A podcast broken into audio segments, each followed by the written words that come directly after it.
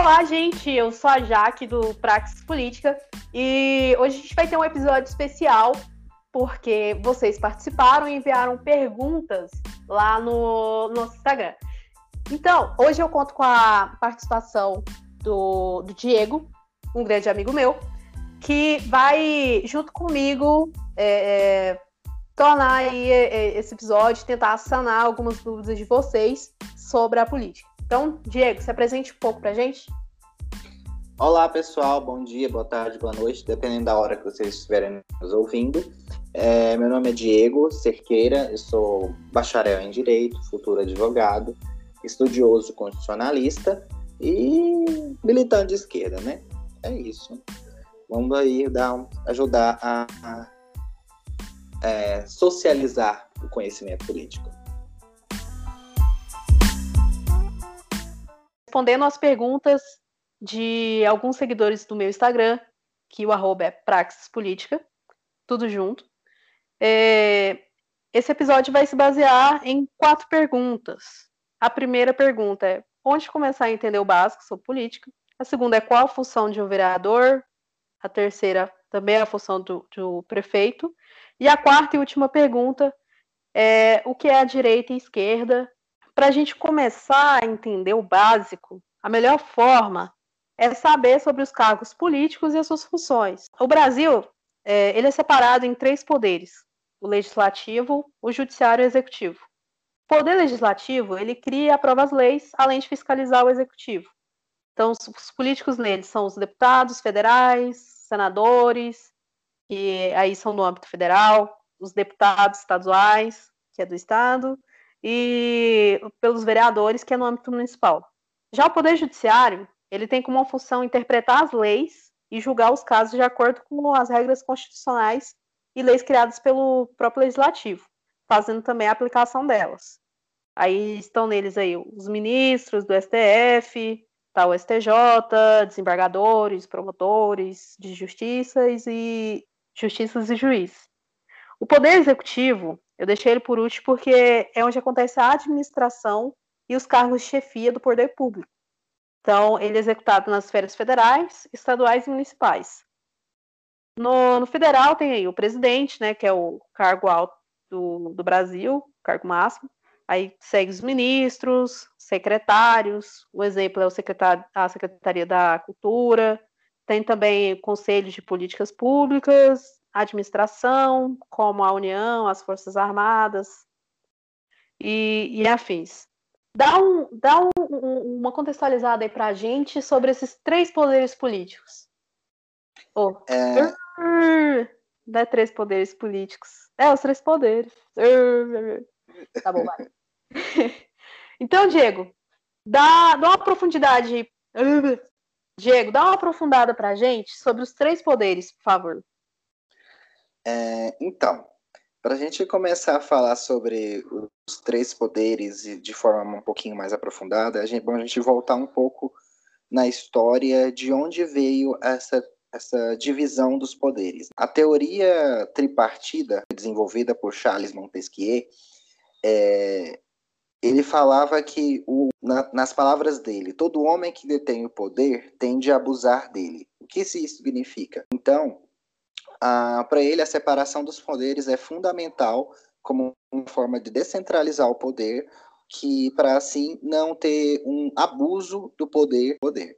Então, ah, essa separação dos poderes funciona como um sistema de freios e contrapesos, que é que um poder é, se limita e fiscaliza o outro poder. No caso do executivo, ele tem a função administrativa, que é a de, e executiva né, das políticas públicas. O que são essas políticas públicas? São o que é de interesse público, né?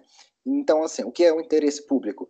É o que está estabelecido em lei, e na nossa, na nossa forma de Estado, né, que é o Estado Democrático de Direito, é, já vem na nossa Constituição que define o, que, o bem comum. O que é o bem comum? Aquilo que é bom para, to, para toda a população. O que pode, a gente pode colocar como saúde, é, saúde, no caso, o SUS universalizado, a educação universalizada também, que é, que é um direito social de todos, a, os, as liberdades e direitos individuais da, que as pessoas têm, de direito à, vida, direito a, ao estudo, direito é, de ir e vir das nossas liberdades. Então, o poder executivo ele tem como função garantir que esses, esses direitos que são constitucionais, que estão na nossa legislatura, sejam colocados em prática. O poder legislativo ele tem como função fiscalizar, é, não antes de fiscalizar e produzir as leis. A produção das leis é, é a função primária, né? A função principal do, do poder executivo, do legislativo, perdão, que que é que é, são os, os nossos deputados federais, os nossos senadores, os deputados estaduais e vereadores, cada um na sua esfera, né? Eles têm a função de prestar atenção na sociedade, ver o que está acontecendo, quais são as necessidades, qual é a situação da sociedade e legislar, né? Produzir leis que contribuam para que a, a produção desse bem comum, né? E o legislativo ele fiscaliza o como função secundária fiscalizar a, a atividade do poder executivo, que para verificar se, se essas atitudes do poder executivo estão seguindo o que a Constituição é, determina, né, o que as a, não só a Constituição Federal, mas também as constituições estaduais e constituições municipais. E então, assim, os nossos legisladores ele tem uma dupla função de manutenção do nosso sistema. E, e o judiciário, ele vem na, numa, numa, na, na sua função de interpretar a legislação e, e aplicar a legislação quando, quando não é, for quando for cabível, né, fazer com que a, a, a lei aconteça e julgar quando a, o Estado se omite ou então quando seus cidadãos não respeitam a legislação que está em prática nesse momento, né? Então, a nossa, o, o Poder Judiciário, ele tem mais detalhes, então acho que seria até interessante a gente fazer um, ter um episódio só, só para falar do Poder Judiciário, porque cada, cada entidade, cada, cada, cada instituição do nosso Poder Judiciário tem uma função específica, né? Porque o Ministério Público que são que está na figura dos promotores, eles têm uma função de fiscalizar, eles têm uma função de fiscalizar o todo o sistema, né? Não o executivo, o legislativo e o próprio judiciário. O mas também, mas tem uma particularidade do CNJ, que é o, que é o Conselho Nacional de Justiça. Ah, que também que fica por fiscalizar só os ministros, os nossos juízes desembargadores. Mas aí a gente pode, pode abordar isso num, com mais tempo, com mais cuidado. Então vamos focar mais no poder executivo e legislativo, que é o que está mais próximo da nossa população, porque já tem essa tradição, tradição de escolher é, via voto, né? Os nossos, os nossos nossos, nossos candidatos nossos, para os cargos do executivo e do legislativo. Basicamente isso, é isso. Né? E Oi? Aí, Diego, como você vê o poder executivo aqui em Goiás? Então, é, para fazer essa leitura do nosso do, do poder executivo em Goiás, a gente tem que levar em consideração a nossa tradição histórica do, do coronelismo. Coronelismo é uma, uma outra, uma vertente do nossa, da nossa história em que os que era muito que foi herdada dos das nossas da nossa é, tradição colonialista, né, de várias pessoas que, que eram os, os nossos que tinham as, as grandes propriedades de terra e, e acabavam tendo um, um, a gente na, a gente teve aula de história a gente aprendeu sobre o voto de Cabresto o voto de Cabresto está diretamente ligado aos, o, ao coronelismo. Por quê? É, esses, esses coronéis né, da, daquela época tinham muita influência sobre as pessoas, então eles induziam, se assim pode dizer, na, sobre a, induziam a população a, para eleger as pessoas para que a, os candidatos que faziam os favoreciam, né? Então, se a gente for levar em consideração que o nosso estado é, é muito conservador, então conservador, o que é o conservadorismo, né? É um outro um outro conceito que a gente vai abordar daqui a, mais para frente, que é, são aquelas pessoas que querem conservar as instituições. Nesse caso, a, a, a, religi a religião, né, a própria igreja, uh, os, tem, tem a parcela deles que são os monarquistas, né, que são um, uma curiosidade né, da, da, nossa contemporaneidade, da atualidade, e a manutenção da, do direito de propriedade, a manutenção das hierarquias sociais, e basicamente os conservadores são aquelas pessoas que querem manter a, a, a sociedade como ela é. Nas, e de um saudosismo, são pessoas saudosas a tempos antigos, e são que têm um pouco de dificuldade com, as modernidade, com, a, moder, com a modernização da sociedade. E se a gente levar, levar isso em consideração, a, na figura que a gente tem do nosso atual governador, que é o, o Ronaldo Caiado, ele já é uma figura muito conhecida da, na nossa política nacional, por exemplo, porque ele esteve na. É, ele foi candidato à presidência após a redemocratização do, do país. Ele participou daquele célebre, que é uma é, debate, o primeiro debate político que, a, que é icônico, da, em que foi apresentado pela Marília Gabriela, e ele estava lá presente então, tipo, ele é um representante dessa classe dos agropecuária, né? Que ele é médico e, e, é interessante a gente falar nesse sentido, porque mesmo ele tendo é, conservador, que tem da mesma teoricamente vem de uma mesma linha de pensamento do nosso presidente, ele diverge um pouco da, da linha de pensamento do presidente, porque no, um ponto específico do presidente é que ele tem uma tendência negacionista, né? Ele negou a, a, a as consequências que, que ocorreriam é, em virtude do coronavírus, por exemplo, e o, o Caiado ele respeitou a sua formação de médico, não aceitou a, a imposição e, e a tendência do presidente em querer utilizar um remédio que não é considerado, que a ciência não considera interessante, né, que é, a, como exemplo, da cloroquina, e então ele tentou é, proteger... Oi? Porque, é, bom, o Bolsonaro, desde, desde o do começo da, da, pandemia, ele já usou diversos, diversas frases, como é, se a, se a Covid-19 fosse apenas uma gripezinha, mas que já matou mais de 100 mil pessoas, é, que não tem ainda é, uma vacina ou um remédio específico para tratar. E de acordo Isso. com a, que é a OMS, talvez ainda não, não venha a ter, mas está tá tendo muitas pesquisas e, e, estudos em relação a isso.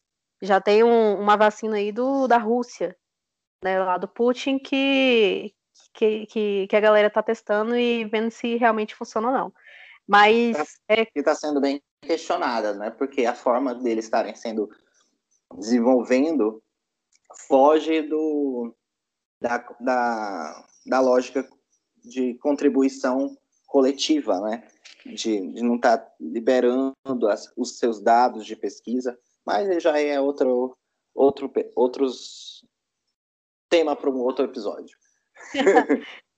Sim, até porque, tipo, se a gente for considerar tudo que o, que o presidente fala, tudo que ele negou até o começo, até aqui, nossa, é exatamente muito muito tenso, porque em outros lugares, né, em outros países que teve um, uma quarentena mais, mais fechada no, no começo da pandemia, hoje já, já puderam ter um, um, uma volta melhor, né, um, uma Sim. melhora também na economia e tal. E aqui no Brasil, como ele negou, né, porque querendo ou não, não houve uma, uma quarentena de verdade que não, não foi sancionado assim, de verdade, assim, vamos fazer uma quarentena e tal. Houve sim uma preocupação né, na disseminação do, do vírus para é, a população. governadores, né? Pelos governadores do país. É, o chefe do executivo, que é o, que é o presidente. Então, acaba que estamos aí no, no sexto mês, quinto mês do, de, dessa pandemia. Estamos fazendo, quase totalizando seis meses, eu acho. Quase, né? quase seis meses aí nessa pandemia. Então, é, já teve outros, já tiveram outros países que, que votaram algumas atividades, e aqui no Brasil é, já passou de 100 mil mortos, e aí já acabou esse, que naturalizou esse... as pessoas que infelizmente faleceram aí devido a, ao coronavírus. Sim. É, é difícil a gente falar da situação da, do executivo no nosso estado, porque ele é muito contraditório, né? porque vem dessa tradição muito conservadora por conta da, da dos dessa parte dessa história desse histórico coronelista que vem desses pecuaristas agrope, é, empresários da agropecuária então tipo que ainda mantém uma forte influência sobre as, as pequenas cidades né então tipo a gente precisa entender que a nossa, a nossa, a nossa história é muito importante para definir a nossa conjuntura atual, a nossa situação atual de, é, da nossa política né, de Estado. É uma situação bem delicada. Sim, sim. Bom, gente, até aqui é, a gente ficou sabendo um pouco sobre a, as esferas políticas, sobre onde esses políticos estão inseridos e, graças ao Diego, uma contextualização aí do Poder Executivo em Goiás. Então, é, vamos pular para a próxima pauta, que qual é a função do vereador e também do, do prefeito. Até aqui, a gente já está sabendo onde esses políticos é, estão inseridos aí na, nas esferas. Mas vamos aprofundar mais para os cargos eleitorais que que, que, que estão nas eleições aí desse ano. Então, as eleições são para escolher o prefeito, vice-prefeito e vereador. O primeiro turno está marcado para o dia 15 de novembro e o segundo turno está tá para o dia 29. Então, qual é a função do vereador?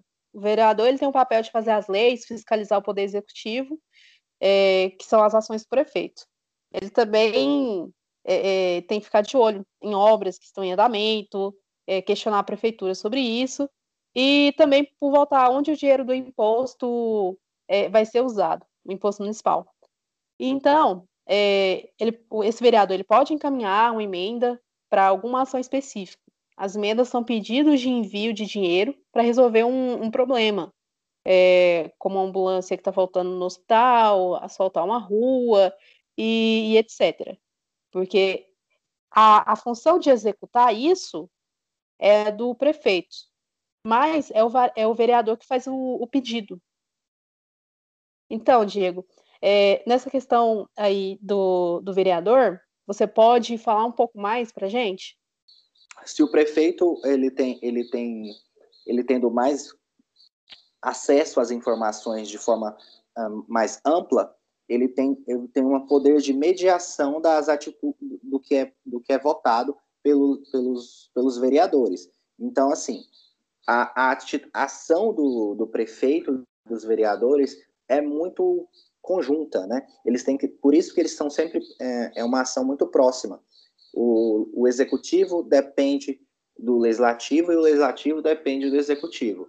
Então, assim, por eles estarem muito próximos, é preciso ter uma boa relação entre o legislativo e o executivo para que a vontade da, é, da população seja, seja respeitada e mas também a que seja mediada para que para não ter um gasto público que não seja que não supra as necessidades do povo, Então é, é uma relação bem quase simbiótica, mas, mas é bem é, uma depende da outra. Então, Jack, é interessante a gente falar sobre é, a problemática da, dessa relação entre dessa proximidade entre executivo e legislativo, é porque para poder suprir as necessidades que o executivo precisa administrar e executar, ele tem que utilizar o dinheiro público para colocar em prática a, o que os legislativo, o legislativo, os vereadores demandam, né, do que eles pedem para que, que, a, que a necessidade da população. Uma das formas disso é, são as licitações. As licitações, basicamente, são é, é um processo em que o executivo abre para a iniciativa privada, que são as empresas privadas, de suprir as necessidades, é, aquilo que o Estado não produz, né? Então, é, são processos jurídicos onde o, a iniciativa privada se apresenta, fala, informa seu preço para poder, poder fazer esse serviço ou então produzir esse produto de, e, e, ganha a, e, e ganha a empresa que informar o preço mais barato. A particularidade nisso é exatamente pelos, pelos, pelos é, vereadores geralmente seriam os escolhidos para mediar e, ou então é, ser a pessoa que fiscaliza esses processos licitatórios, eles acabam fraudando o processo licitatório por ter mais contato com, as, é, com a população e os e empresários né, que compõem a comunidade, a comunidade civil, e eles, infor, eles informam de forma fraudulenta essas pessoas que, que se candidatam, eles ficam sabendo antes da informação oficial e, e depois eles acabam aumentando esses contratos por falar que não consegue suprir as necessidades do que é pedido inicialmente na licitação e por não ter como voltar atrás, né, acabam aumentando essa, essa, essas verbas e gastando mais do que o necessário. Então, é nesse momento em que as nossas instituições do executivo e o, as instituições do judiciário, perdão, é que tem que prestar atenção uh, nessas, nesses processos licitatórios e até a sociedade civil tem que prestar atenção para que não haja fraude nesses processos e o dinheiro público não seja gasto de forma, de forma é, fraudulenta, né? E, de, e nos roube como população. A gente é interessante a gente prestar atenção nessa relação que a gente pode até chamar de promíscua é, entre os pode acontecer, né? Essa promiscuidade entre aspas entre vereadores e, e prefeitos é que a gente pode prestar atenção nessa que às vezes algumas regiões de, da, de, das cidades são mais favorecidas do que outras. Por quê? Esses vereadores que têm uma relação mais próxima interpessoal muito próxima com o prefeito.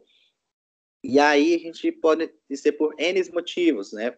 Relação familiar ou relação é, social, é, relação por, de convivência pelo, ou então de trabalho, eles pode gerar um favorecimento, né, é, de algumas áreas, né, de determinados vereadores que têm um maior domínio sobre a população, que têm maior influência sobre a população e podem pesar mais nos, na, nas votações, nas, nas próximas eleições, é, pode gerar uma, um favorecimento de algumas regiões em detrimento de outras, né, em relação às outras, porque o, essas relações, é, geral, a gente tem uma tradição no nosso país de que acabam se tornando, virando cada verdadeiras castas políticas, né? Geralmente, muitas vezes são as mesmas famílias que acabam sendo sempre parlamentares, são sempre as mesmas famílias que estão sempre no poder. Então, né, essa essa tradição de da população sempre votar em nomes conhecidos gera essa familiaridade entre os entre pessoas do executivo e, e, e do legislativo que pode gerar essa essa essa relação quase que injusta, né? É, é uma relação injusta de verdade. Em, de, de algumas populações, geralmente são populações da periferia, em que algumas, por terem aquelas que têm mais poder de que têm maior população é, e, e, que os vereadores que têm mais votos geralmente são mais favorecidos na, nas melhorias do que aqueles que têm menor, menor, menor votação.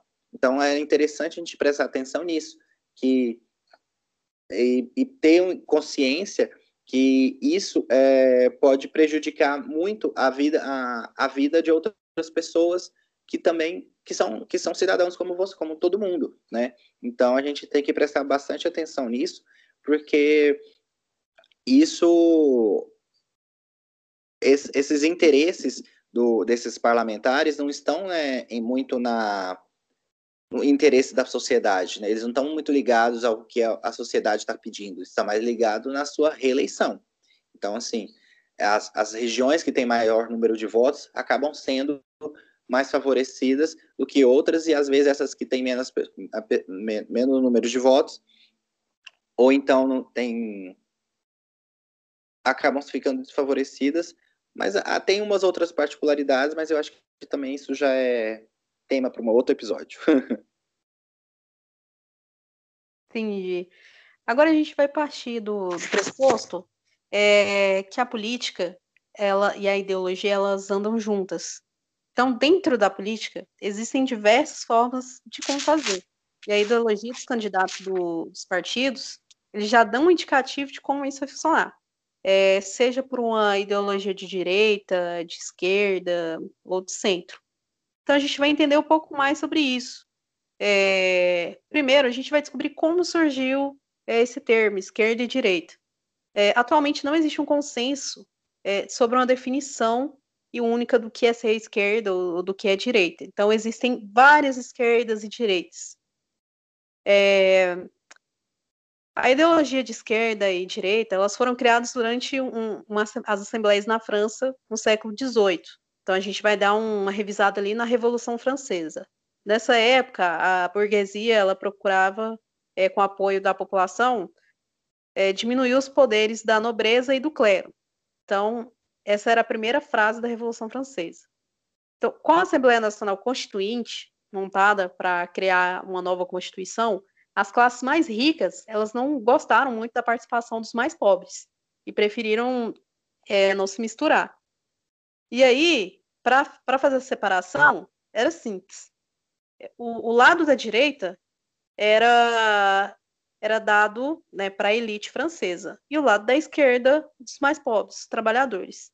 Então é por isso que o lado esquerdo foi associado à luta pelos direitos dos trabalhadores e o direito e o direito, né, o lado direito, ao conservadorismo. E aí, Diego, fala um pouco para a gente sobre.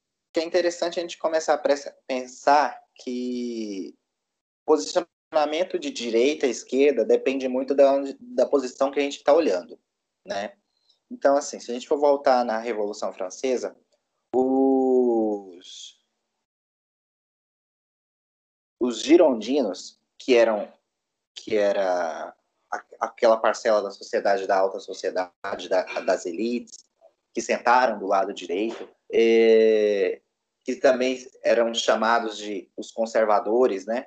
Porque eles queriam conservar, né, a sua a, a, a sua forma de vida, os seus privilégios e tal. E eles foram sentaram-se à direita, né?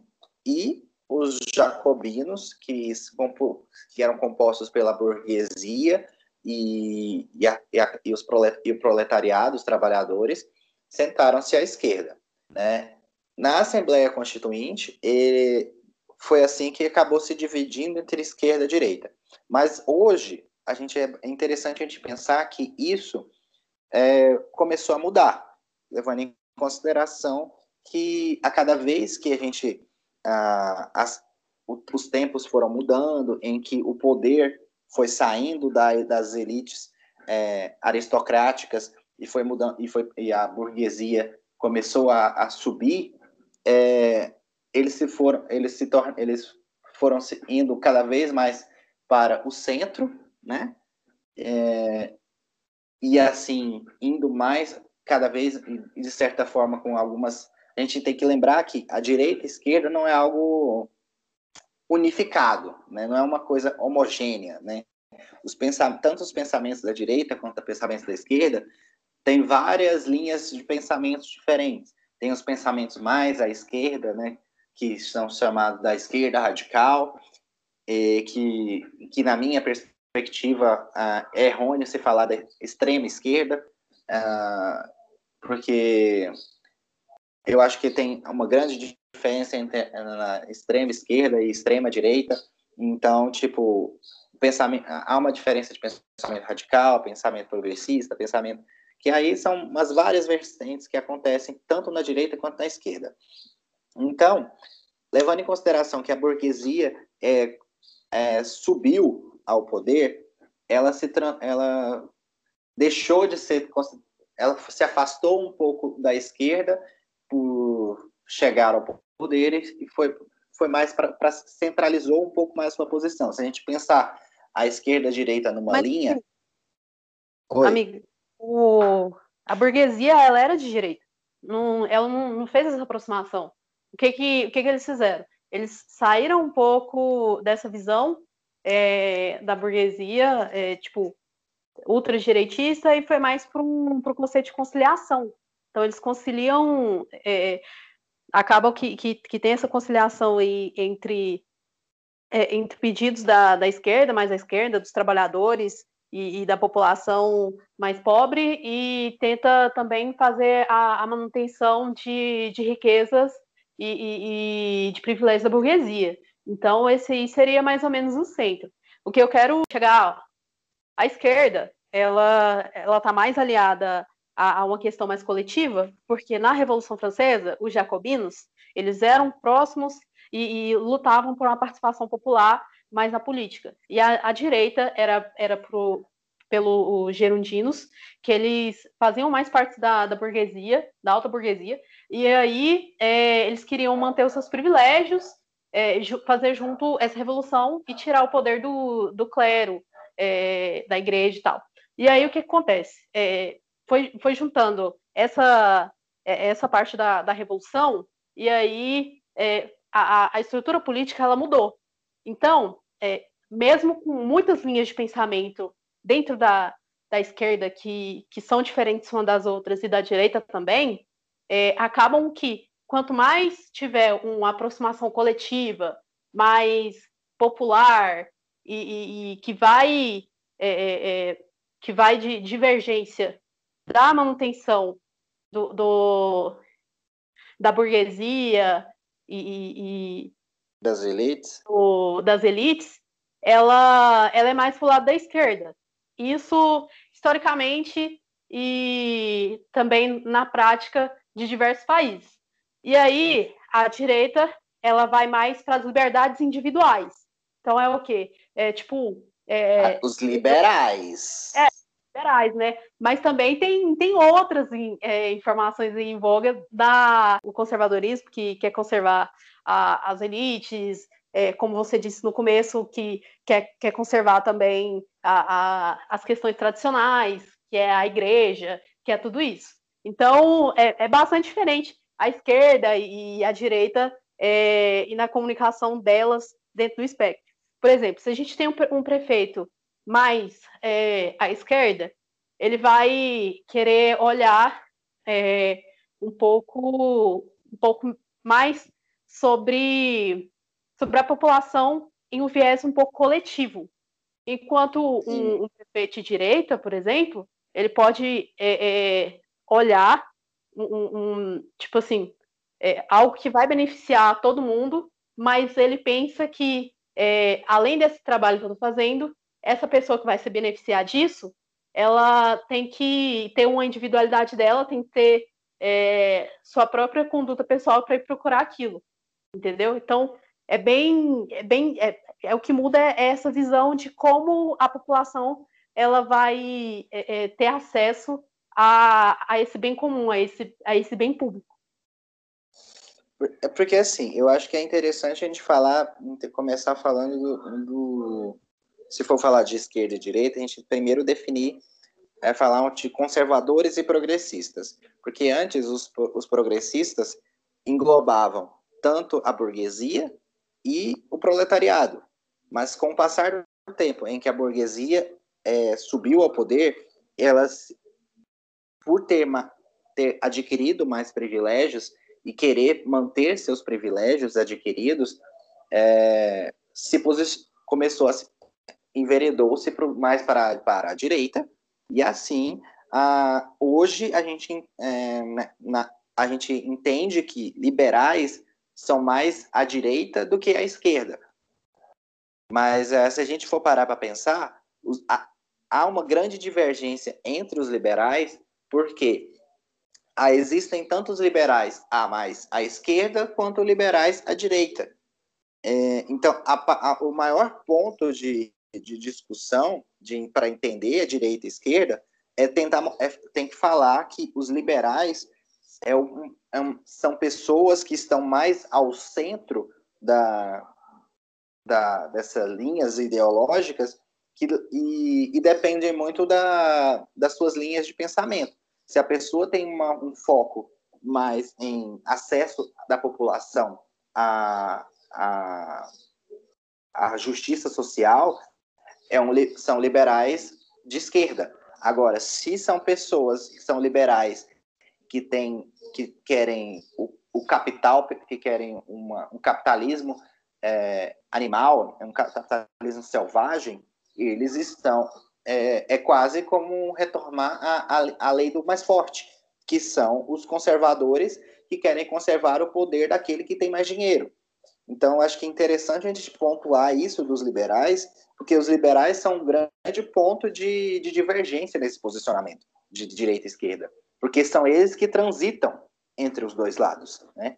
Então, é, eu acho que é interessante pontuar isso, porque quem, quem é liberal fica nessa, nessa zona meio cinzenta, entendeu? Dependendo muito da, da forma como ele, ele, ele encara a, o progressismo e se é um progressismo mais pragmático ou se é um progressismo mais revolucionário, né?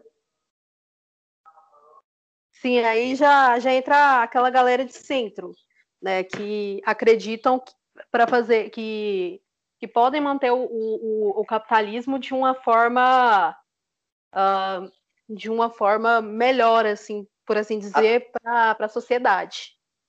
É quem, é quem acha, é quem acha que o, o capitalismo pode ser um capitalismo social, pode existir na existência de um capitalismo social, né? Que existe, que, que, que acreditam que a mudança da, na, na sociedade deve ser paulatina, deve ser, deve ser devagar, em, deve, em que as mudanças devem ser bem, bem amadurecidas, em que e, e tem muita fé na, na democracia liberal, né? na democracia que, que a, a distribuição dos poderes de forma pragmática va, é, é mais segura no desenvolvimento da sociedade. Então, essa grande diferença entre direita e esquerda, também para ser melhor é, evidenciada e sentida, ela está é, dentro desse grupo entre progressismo e conservadorismo. E aí o área cinzenta, que são os liberais. Então, é, hoje a gente já finaliza nosso primeiro episódio. É, eu agradeço demais a participação do, do Diego e também do, dos seguidores da outra rede. É, eu espero que as suas dúvidas, um pouco, pelo menos um pouco delas, é, estejam sido sanadas e que vocês participem aí dos nossos próximos episódios. Então, Diego, dá uma palavrinha para os nossos ouvintes. É, muito obrigado pelo convite, Jaque. Muito feliz de participar desse primeiro episódio desse seu novo projeto para desmistificar a política e para as pessoas e tornar essa socializar, né, a, o conhecimento político e a educação política para que todo mundo deve participar. Muito obrigado. É, espero ver é, que vocês participem dos nossos outros episódios que vão, vão vir. E é isso. Muito obrigado. Beijão para vocês. Beijo, gente. segue a página arroba Praxis Política e até mais.